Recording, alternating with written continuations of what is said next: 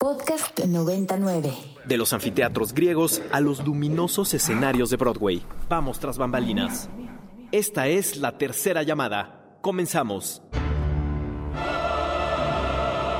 Ibero 90.9 presenta Inspiria en escena. La agenda de teatro, danza y ópera. Se abre el telón. Inspiria en escena.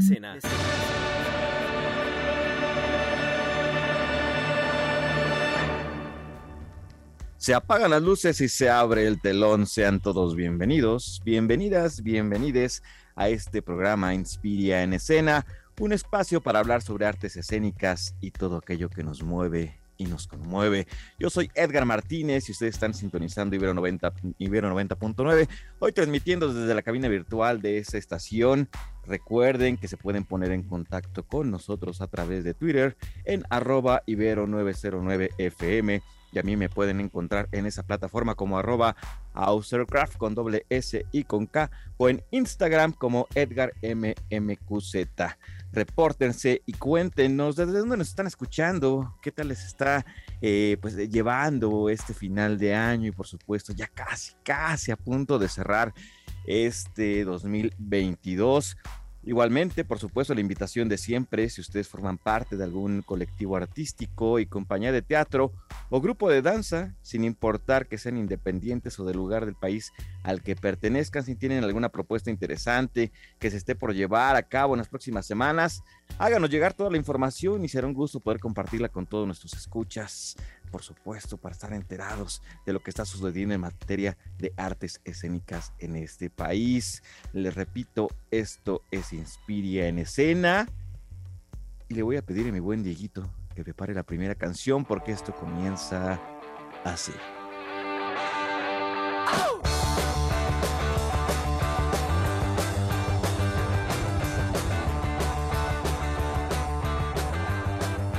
algo para empezar a movernos y sacudirnos un poquito el frío de este lunes. Esto que acabamos de escuchar es de la banda llamada Tequila, una banda de rock española fundada en 1976, formada por los músicos Ariel Roth en la guitarra, Alejo Steven en la voz, Julián Infante en la, segunda guitarra, Felipe Lipe en el bajo y Manolo Iglesias en la batería. Y esto que acabamos de escuchar es el décimo track de su álbum Rock and Roll, Me Vuelvo Loco de 1979. Increíble, suena bastante, bastante fresca esta canción aquí en Inspiria en escena. Y como saben, pues ya estamos casi, una vez más, lo repetiré, cerrando este año, por supuesto, pero todavía quedan bastante, bastantes eh, eventos culturales y, por supuesto, en la escena, em, en las artes escénicas eh, en, este, en este país. Así es que, si les parece bien, vamos a nuestra agenda semanal.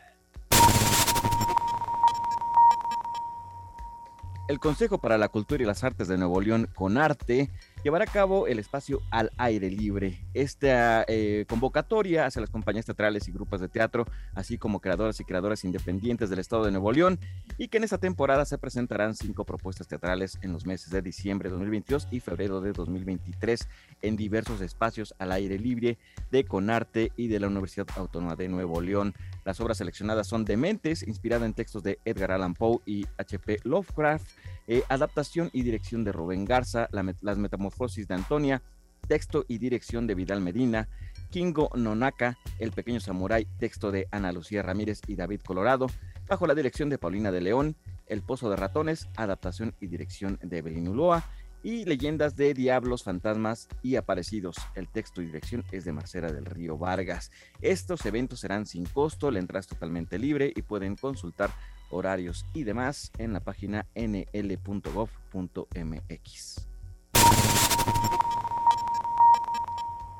Una traducción de final de año y una traducción navideña, por supuesto, es el Cascanueces y se estará presentando en el Auditorio Nacional el cuento de E.T.A. Hoffman, escrito en 1816, el cual cuenta la historia de aventuras, la aventura de Clara durante las fiestas decembrinas. Forma parte de toda una tradición navideña presentada por la Compañía Nacional de Danza, el Cascanueces se presentará en el Auditorio Nacional con la coreografía de Marius eh, Petiva y Lev Ivanov. La producción de esta puesta en escena tiene el fin de transmitir la magia de la Navidad de manera visual a través de los colores en el escenario, la iluminación que engrandece a los bailarines, un espectáculo completamente familiar y una de las mejores formas de adentrarse al mundo de la danza. Los boletos los pueden adquirir en taquilla y a través de la plataforma de boletaje más conocida.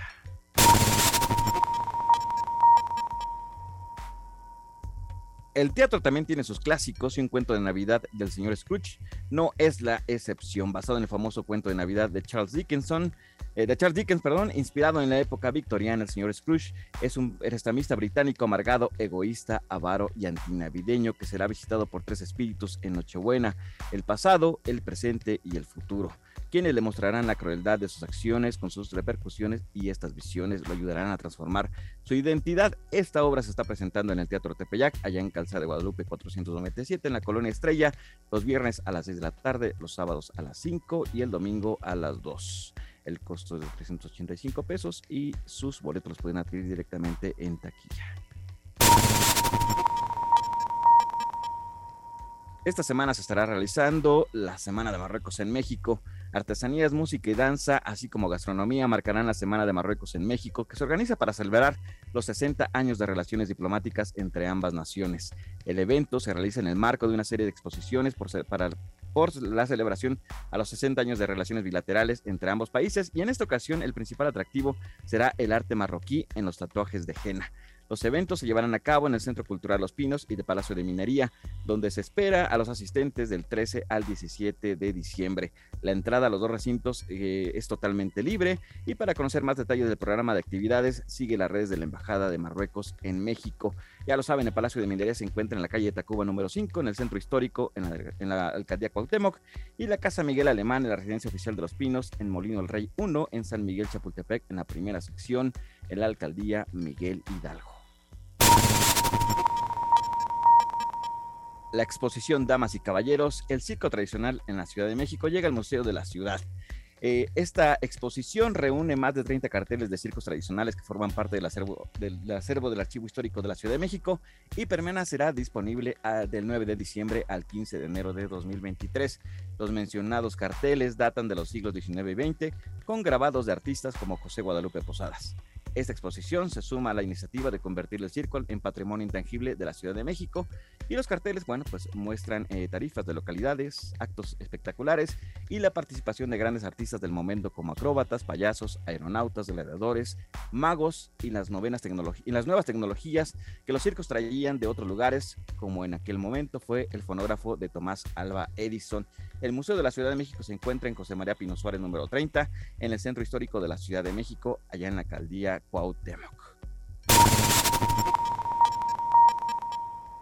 Y esto es un poco de la agenda cultural hacia el cierre de este año, de este 2022, para que se preparen y pues todavía disfruten, por supuesto, de los eventos eh, de artes escénicas que se estarán llevando en esta ciudad y en otras latitudes de este país. Por lo pronto, si les parece bien, vamos a escuchar la siguiente canción y regresamos esto es Inspire en Escena.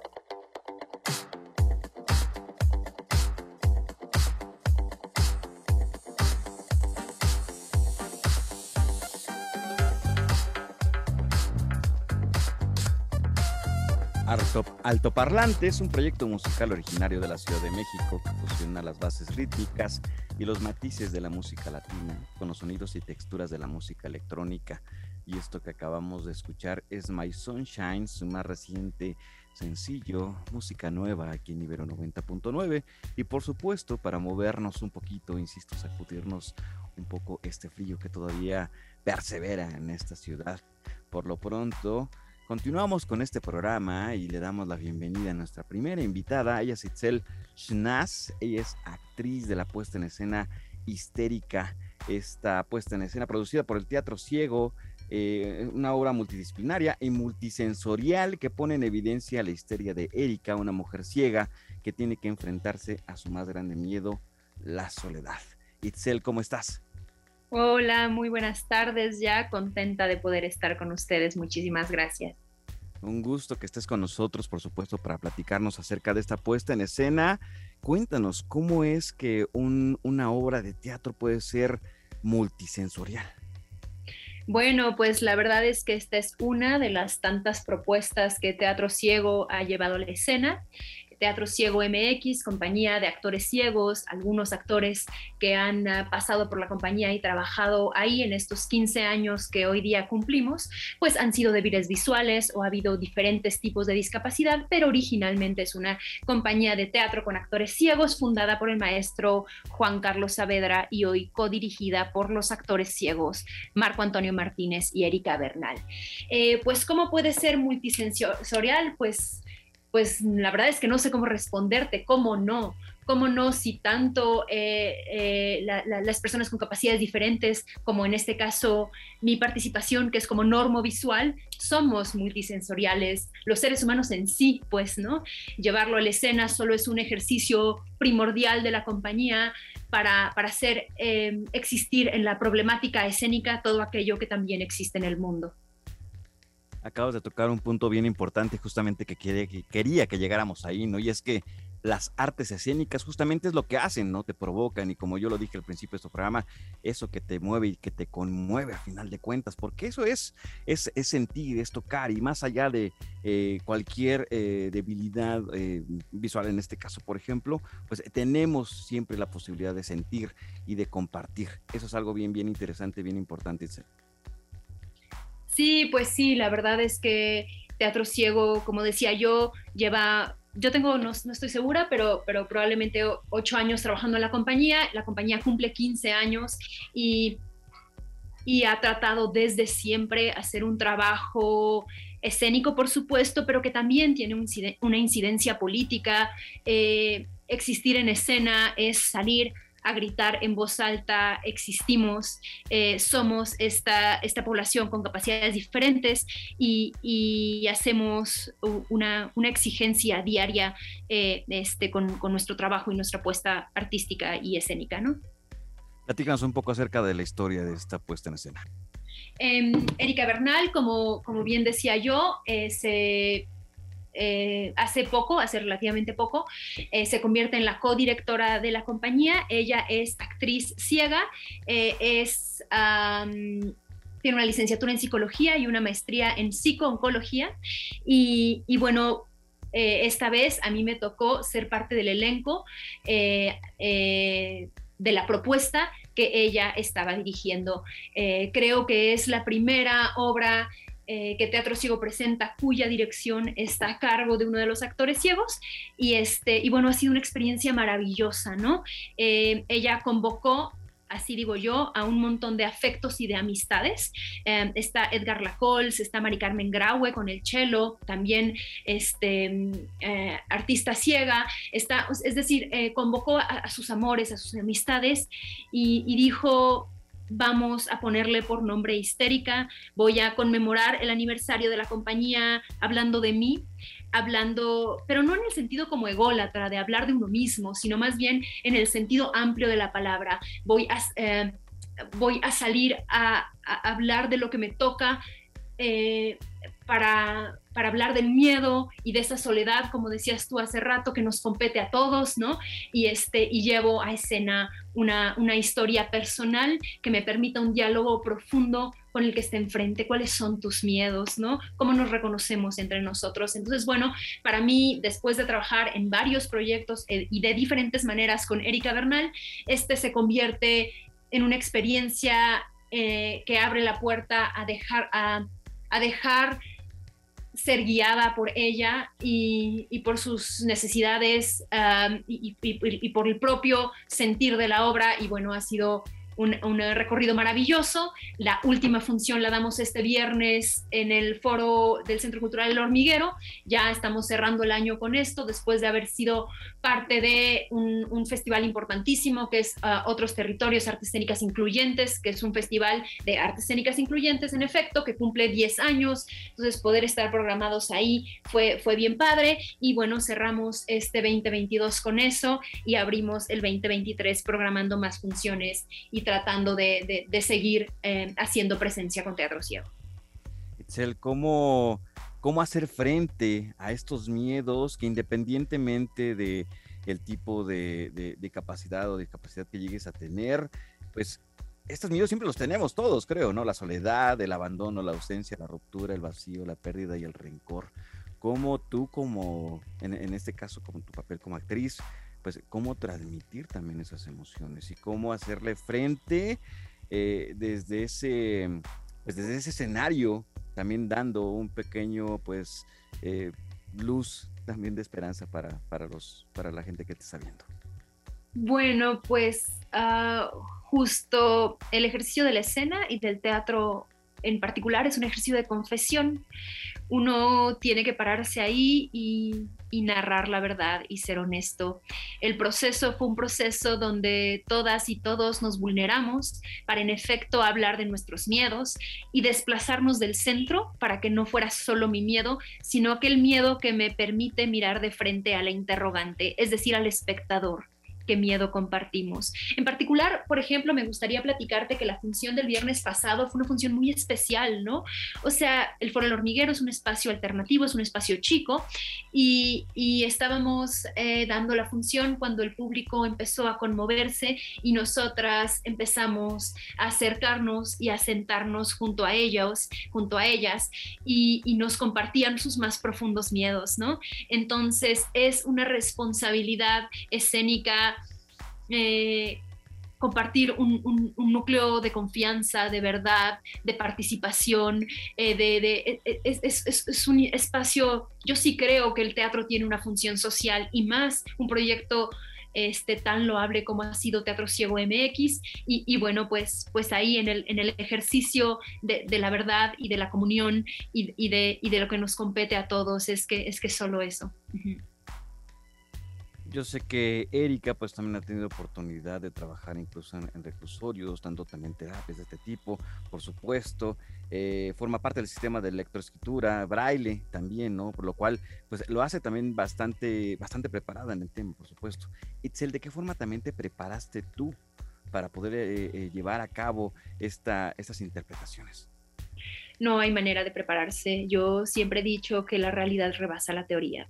Eh, tengo un, rato, sí, trabajando con teatro ciego y trabajando de diferentes maneras con teatro ciego. Eh, siempre digo que estudié, estudié danza en Bellas Artes para dar clase de danza a ciegos, entre comillas, ¿no? Estudié filosofía para dar clase de ética en centros penitenciarios de alta peligrosidad. Es decir, eh, nada, ninguna teoría te prepara para la realidad. Es un trabajo que se construye de manera colectiva, crecemos y aprendemos juntos. Eh, ha sido un, recorrido largo y, generoso. Eh, siempre estamos ávidos de aprender más. Eh, cada proyecto nos implica un crecimiento. Este, y bueno, pues sí, en efecto, Erika es una mujer preparadísima, ¿no? Este, la obra tiene lenguas señas mexicanas, este, Ah, tiene audiodescripciones por si hay público eh, ciego. Estamos tratando de hacer un proyecto, pero además estamos tratando, porque hemos estado tratando durante 15 años, eh, de hacer un proyecto eh, que lo ofrezca todo y al mismo tiempo estamos bien conscientes de lo mucho que nos falta y de las ganas que tenemos de seguir explorando como para tú bien dices, prepararnos constantemente, estarnos preparando, eh, creciendo, enriqueciendo y aprendiendo, porque bueno, si algo le falta a este país es justo generar una comunidad incluyente en todos los sentidos. Para la gente que nos está escuchando y, no lo sabe o no conoce, ¿cuál es la diferencia eh, entre el lenguaje de señas mexicano y el de otras latitudes? Híjole, eh, pues mira, no tengo como las especificaciones. Yo tuve que aprender y he aprendido un poco de lengua de señas en, este, en estos proyectos. Em, Sofía Aguirre es quien se encarga de eso en esta puesta en escena en específico. Em, y bueno, pues son las precisiones del lenguaje, ¿no? O sea, no, no, no em, es decir, el español de España y el español mexicano son completamente distintos y bueno, pues lengua de señas mexicana es eh, lo que... Eh, eh, lo que nuestra intérprete trabaja, ella trabaja no solo en puestas escénicas, sino en diferentes tipos de proyectos y, este, y es lo que, lo que estamos usando en Teatro Ciego hoy día. Y que más que decir que lo que se está usando es algo que ya debería de empezar a implementarse en todas las, pues, las puestas en escena, ¿no? En todos los escenarios creo que debería de empezar a implementarse este tipo de sistema, no solamente de señas, como bien lo acabas de decir, sino también estos apoyos sonoros, precisamente para que todos los, todos los escenarios, todos los espacios culturales sean totalmente plurales e incluyentes. Exacto, seguir trabajando para para, la inclusión es tarea de todos y hace muchísimo que en Teatro Ciego nos pusimos la camiseta y, seguiremos porque, porque siempre va a hacer falta más. Itzel, por favor, si pudieras recordarnos una vez más cuándo se va a estar presentando esta, esta puesta en escena. Nos dices también que para el año entrante ya, ya hay algunos planes, seguramente más adelante nos estaremos enterando, pero igualmente, ¿dónde pueden enterarse de las próximas fechas? ¿Dónde se estará presentando Histérica? Bueno, síganos en nuestras redes sociales, Teatro Ciego MX, en Facebook, en Instagram. Nuestra última función es este próximo viernes en el Centro Cultural El Hormiguero. Así despedimos ya el año. Y bueno, siempre trabajamos muy de cerca y colaboramos con el Centro Nacional de las Artes, que es donde estamos pensando programar para el próximo año. Eh, sin embargo, estamos eh, gestionando con las otras ofertas que nos han llegado en Centro Cultural del Bosque, pero, pero para, para enterarse de nuestro trabajo, para seguirnos y para crecer nuestra comunidad a la que siempre estará todo el público invitado, Teatro Ciego MX en todas nuestras plataformas. Qué, qué delicia y por supuesto qué emoción el poder saber que este tipo de proyectos van a continuar, si no solamente continuarse, sino estoy seguro que se van a expandir y vamos a poder saber pronto de histérica seguramente en otros rincones de este país. Itzel, muchísimas gracias. Muchísimas gracias a ustedes y bueno, pues seguimos al pendiente. Muchas gracias. Y solamente para acotar, eh, para todos aquellos que no saben dónde se encuentra el Centro Cultural El Hormiguero, se encuentra ya en Gabriel Mancera 1539 en la colonia del Valle Sur, en la alcaldía Benito Juárez. Muchísimas gracias, Itzel. Y nosotros vamos al corte de la media y regresamos. Esto es Inspire en Escena.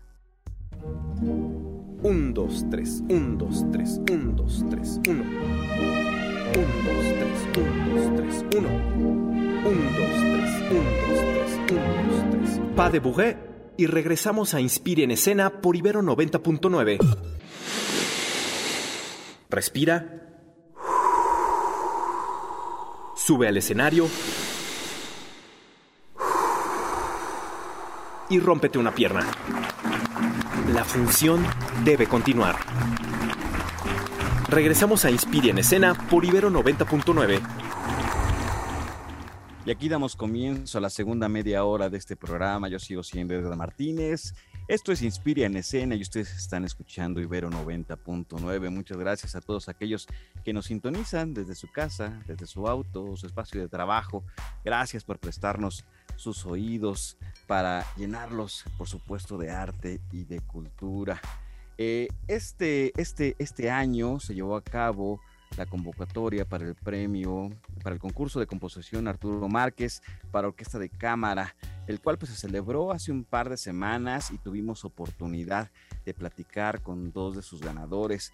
Esta entrevista la tuvimos hace un par de días y nos gustaría poder compartírsela para que conozcan un poco más acerca de este tipo de iniciativas artísticas. Así es que si me lo permiten, vamos a escuchar esta entrevista. La lanza del enemigo ha devastado nuestra tierra. Quienes comunican con el cuerpo y la voz. Entrevista en Inspiria en Escena. Continuamos con este programa, eh, este Inspiria en Escena. Y tenemos ya a nuestros siguientes invitados. Tenemos por acá Mario Mejía y a Hoxier Zamudio.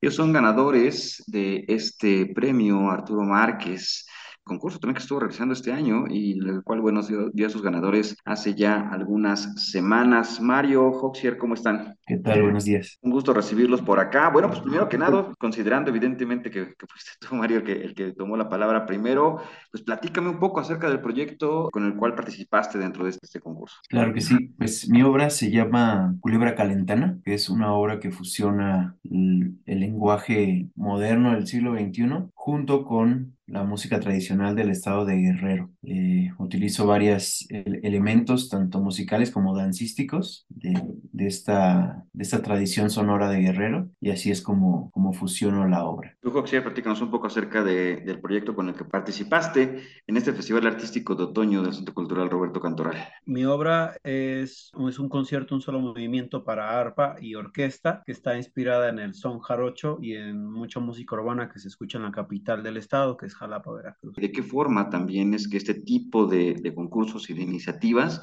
les ayuda, les impulsa a ustedes como eh, artistas un poco más locales uh, para dar a conocer también su, su, trabajo artístico. Son retos que uno se, se impone al final, ¿no? Porque no es una obligación, es algo que uno desea, sobre todo cuando hay un impulso, sobre todo cuando hay ganas de hacer cosas y que también hay algo que decir. Creo, creo que yo va, va, por ahí, ¿no? Es algo muy significativo porque el hecho de que uno esté buscando una voz o una identidad en este proceso creativo y que a alguien le guste e, esa voz sin, sin buscar ni pretender nada es algo muy grato, muy agradable porque hay un contenido con, eh, con el cual la gente se identifica, ¿no? O las personas, en, en este caso, quienes estuvieron ahí, se identifican y eso me gusta mucho a mí. Igualmente, Mario, ¿de qué forma pues te ayuda y también eh, impulsa a tu, a tu carrera este tipo de iniciativas? Claro, pues sí, como lo decía Joxier, principalmente en la cuestión creativa, el, el impulsarte a crear algo con, con, ciertos parámetros como lo hace este concurso. Y bueno, además ya el momento de estrenar la obra y que la gente la escuche, muchas veces para nosotros como compositores jóvenes es difícil que una orquesta toque nuestras obras o poder juntar a todos los músicos para para, hacer esto realidad. Entonces, el que el que no sea solamente un premio económico o, o, o, solamente un reconocimiento, sino que también se preste a que la música suene con una orquesta de, de, calidad, pues eso ayuda muchísimo también a visibilizar nuestras carreras. Ustedes como, como ganadores de este concurso de composición Arturo Márquez para orquestas de cámara este año, como bien lo dices, además de este premio económico, también tendrán la oportunidad de presentar sus piezas. ¿O ha habido, por ejemplo, la iniciativa de llevar este, este tipo de presentaciones a, a sus estados, por ejemplo? Sí, bueno, lo ideal sería que sonara en, muchas más orquestas. Realmente como tal no está pactado, como, como se dice así, pero obviamente es trabajo también de nosotros como, como compositores y como propios productores de nuestro, de nuestro proyecto artístico, pues intentar moverlo, ¿no? Ya el hecho de que, hablado por maestros como el maestro Arturo Márquez o la ma maestra Gabriela Díaz, que, que fueron jueces el maestro Enrico Chapela, eh, ya eso da un, un, buen paso como para que otras orquestas también puedan interpretar nuestra música. Oxia, ¿de alguna forma también has buscado, estás buscando algún espacio para poder presentar esta pieza que mandaste a concurso dentro de este programa? Sí, claro. De hecho, eh, no puedo decir nada aún, creo que, creo que no sería prudente adelantarse, pero sí estoy buscando que se promueva, que, que se escuche, porque como sigo siendo estudiante de música y como estudiante en las instituciones se encuentra un camino, pero no se encuentra el camino propio. Y conozco mucha gente muy talentosa que, de la que me rodeo que está muy cerca de mí, que les agradezco mucho porque también fueron parte de este proceso, que necesitan, que necesitan también un espacio. Y el hecho de promover esta música, que lo escuchen y que lo vean, y las personas también, sobre todo en, en mi estado, creo que es algo que considero importante. Por lo mismo, estoy buscando que al menos se toque el estado y que se promueva la música de identidad regional. Justamente acabas de tocar un tema bien, bien importante, esta identidad regional.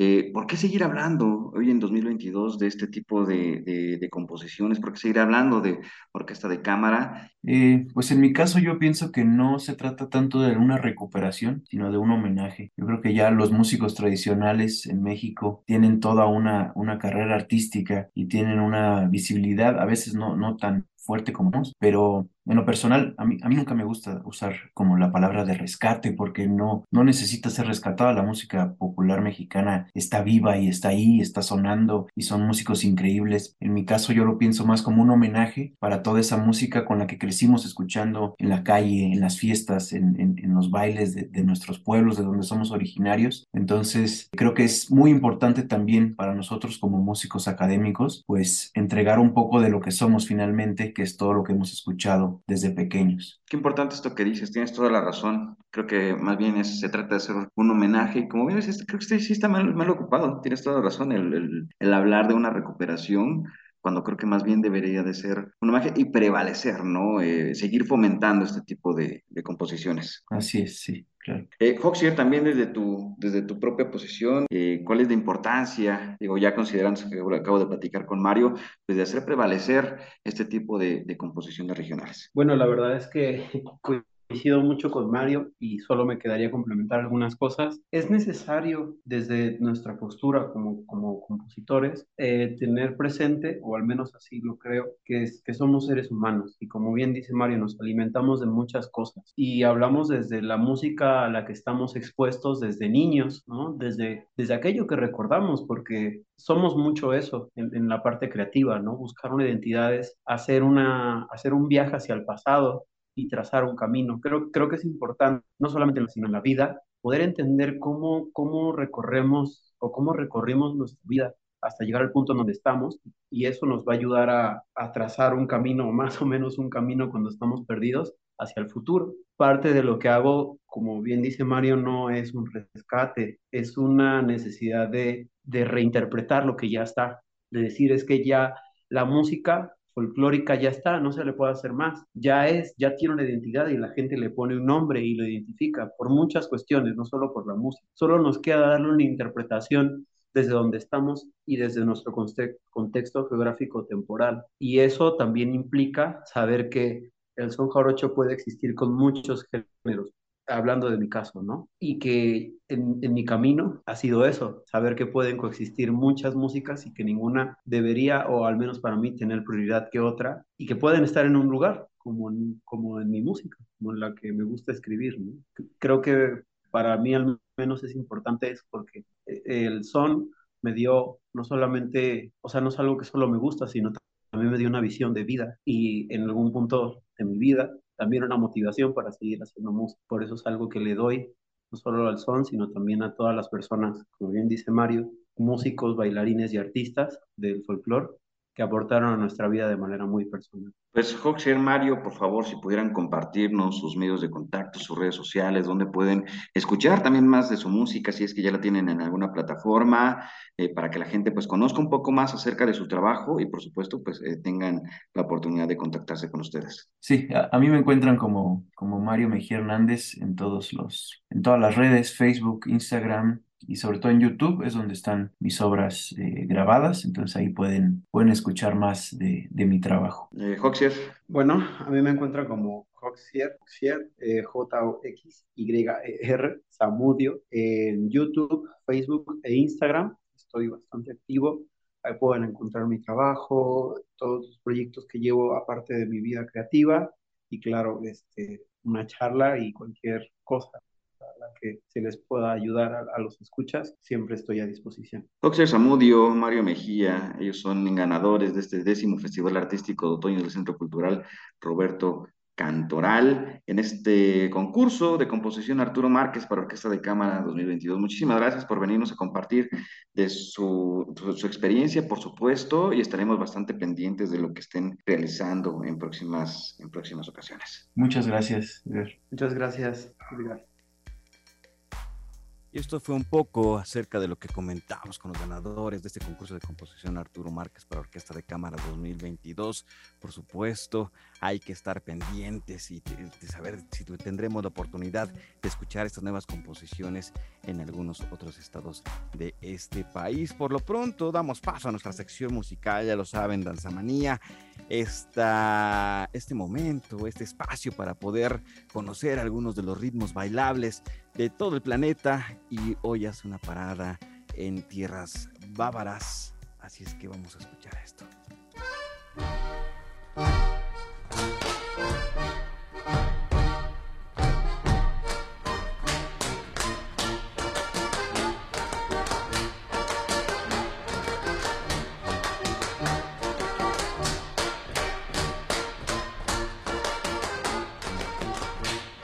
Esto que acabamos de escuchar es el Lenda, es una danza folclórica en compás de tres cuartos que fue muy popular en Austria y el sur de Alemania y Suiza, eh, en la Suiza alemana de allá de fines del siglo XVIII. Esta es una danza para parejas que muestra marcadamente la fiereza y el pisoteo. A veces era puramente instrumental y otras veces tenía una parte vocal ofreciendo, ofreciendo algunas, algunas voces llamadas yodel. Cuando los salones de baile llegó a ser popular en Europa en el siglo XIX, se hizo más veloz y elegante y los hombres se despojaron de los clavos de las botas con los que solían bailarlo. Se cree que es una precursora del vals y varios compositores clásicos escribieron o incluyeron Lander en su música, incluyendo Ludwig van Beethoven, Schubert, eh, Kreisler y Anton Bruckner. Esto que acabamos de escuchar, disculpen mi alemán por supuesto, pero se llama Gau Plata, Ach de Ach Plata Group Alpina. así es la banda y así es lo que acabamos de escuchar en esta sección de Danzamanía que como ya lo saben nos lleva a viajar por todo el mundo para conocer algunos ritmos bailables de este orbe y le damos paso, por supuesto, a nuestra querida Sícaro Vázquez, a nuestra prima Valerina, que justamente ahorita nos estaba enseñando aquí unos pasitos de, de Leda. ¿Cómo estás, Edgar? Qué gusto saludarte.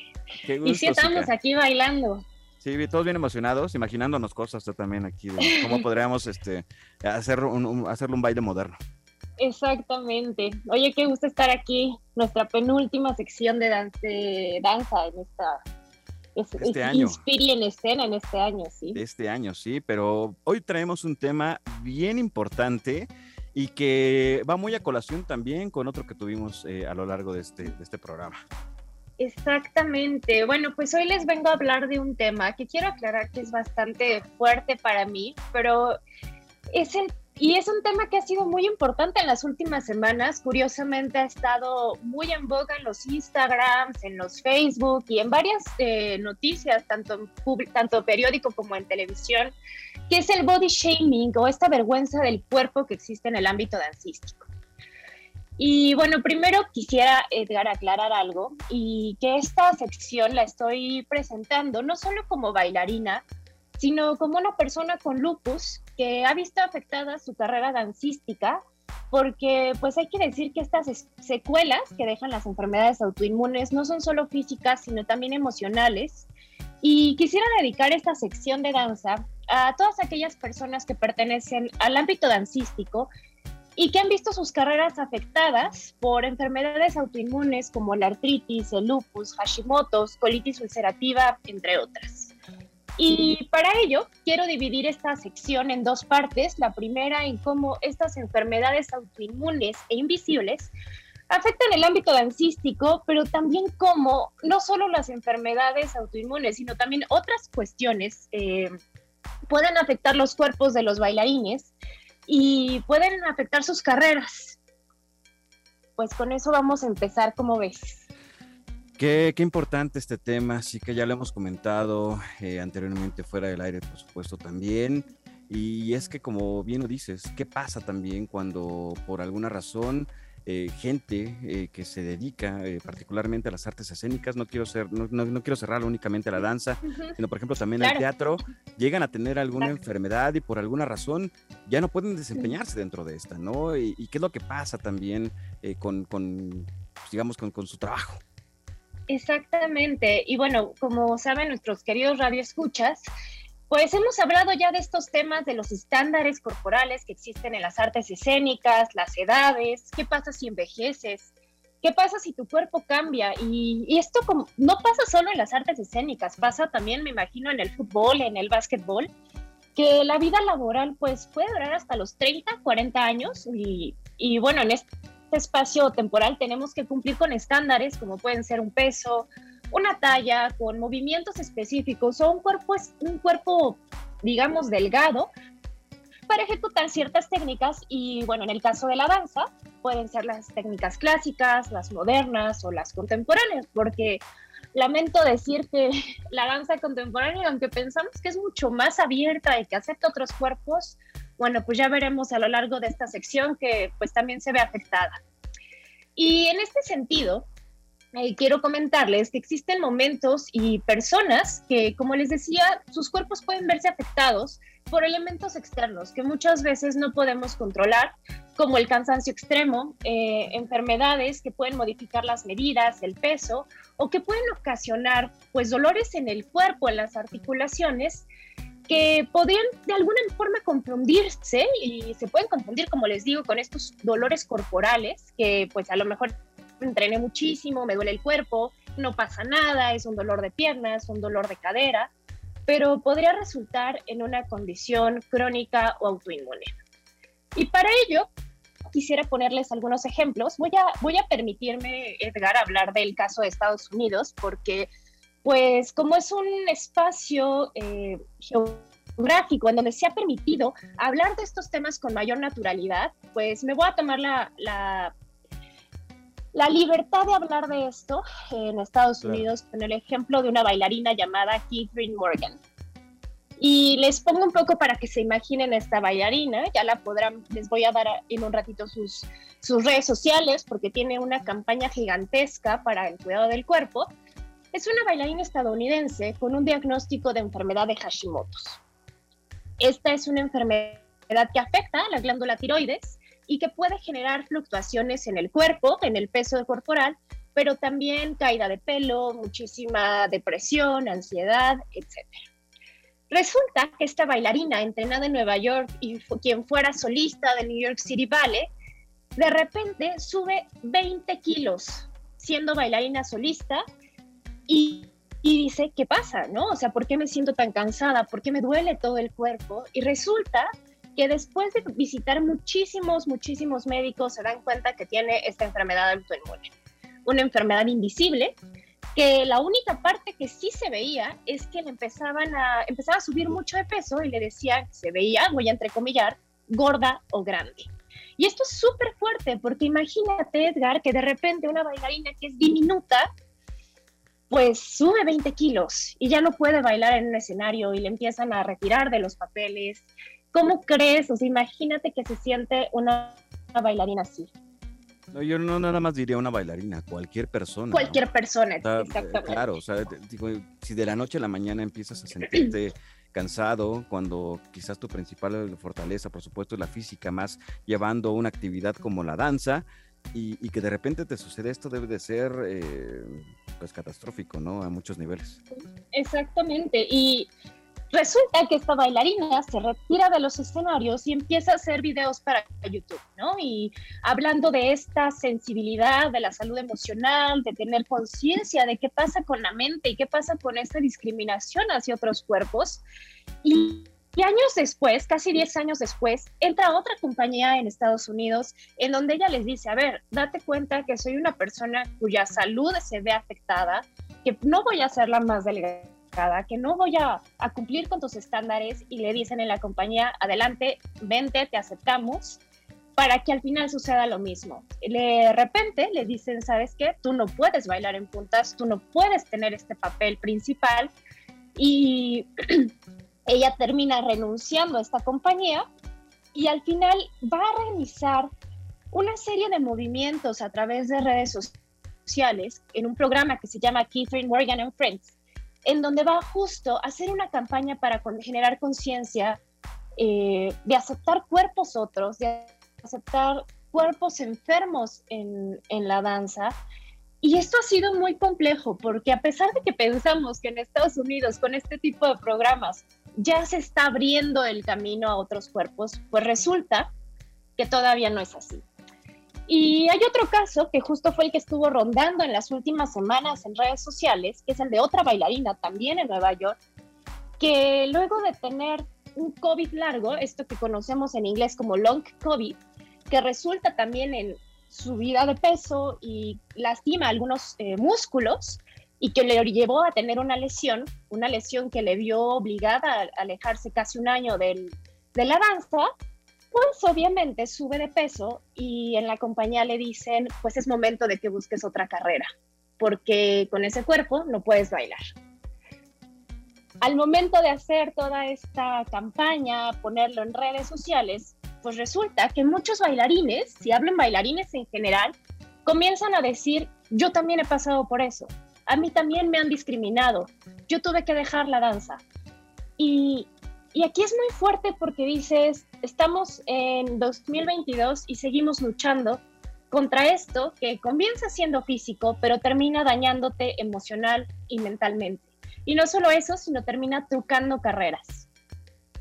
Exacto, qué, qué fuerte esto, esto que nos comentas, Zika, sobre todo porque, pues como dices, más allá primero del shock que te da el, simplemente el hecho de tener una enfermedad que pues prácticamente apareció de la nada, en este caso como lo es el COVID, y que de repente no solamente eh, pues te afecte eh, dentro, de, dentro de tu salud, sino también te afecte tu entorno, finalmente tu trabajo, tus, tus metas, vaya todo, o sea, te cambia la vida completamente.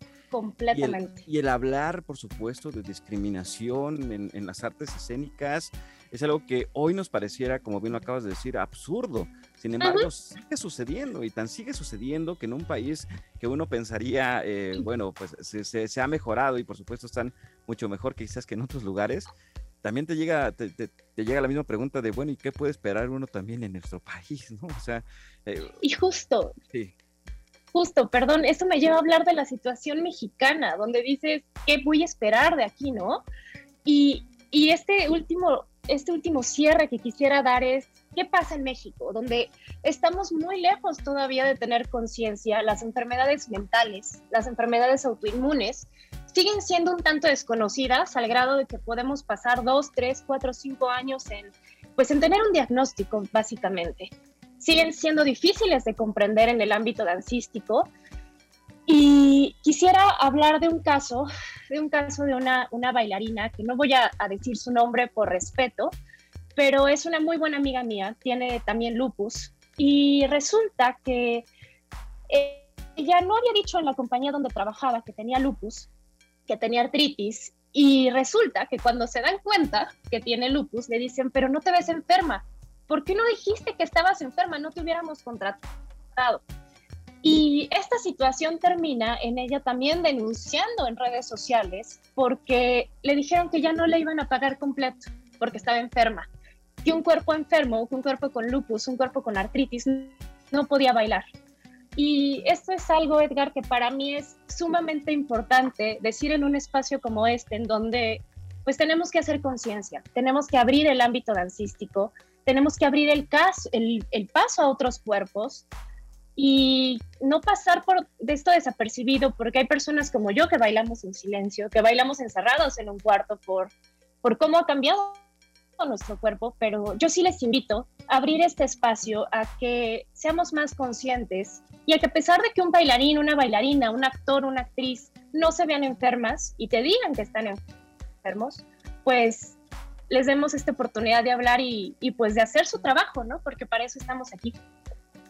Por supuesto, qué, qué importante el traer a la mesa estos temas, Zika. Y, recordar que al final de cuentas una enfermedad no te hace menos humano y, por supuesto, pues no te hace menos capaz también de poder desarrollar cualquier actividad, ya sea artística, ya sea profesional o lo que sea. Eh, siempre, eh, que creo que debe de, debería de, pues, de ponerse en primer lugar la humanidad antes que todo. Exactamente, Edgar, y pues con muchas lágrimas en los ojos les digo gracias por este espacio. Al contrario, Sica, muchas gracias a ti por venir y platicarnos acerca de esos temas que, insisto, es importante traerlos a la mesa y conversarlos, conversarlos aún a pesar cuando no tengamos quizás eh, contacto directo con, eh, con, con alguna persona, con, con, alguna enfermedad o con alguna discapacidad o con lo que sea, siempre tenerlo en consideración porque al final de cuentas todos, todos, absolutamente todos vivimos en este planeta llamado Tierra. Así es que, Sica, muchísimas gracias. Gracias a ti, pues les mando un abrazo a todos nuestros radioescuchas que, que seguramente hoy van a tener más conciencia al respecto. Así es. Muchísimas gracias, Zika. Y bueno, así es como llegamos al final de este programa. Por supuesto, no sin antes agradecerle su escucha y por supuesto a mi estimado Diego Serrano en los controles de este programa por llevar a buen puerto este espacio de artes escénicas. Yo soy Edgar Martínez. Hasta la próxima semana, ya lo saben, en punto del mediodía se quedan con Rox Aguilar y tengo otros datos. Nos escuchamos pronto y nos encontramos de nuevo en algún escenario. Bye. Por hoy la función ha llegado a su fin. Se apagan las luces, se cierra el telón. Ahora en el escenario, solo reina el silencio. O al menos hasta la próxima función de Inspiria en escena por Ibero 90.9. contenidos como este, descarga nuestra aplicación disponible para Android y iOS o visita ibero909.fm.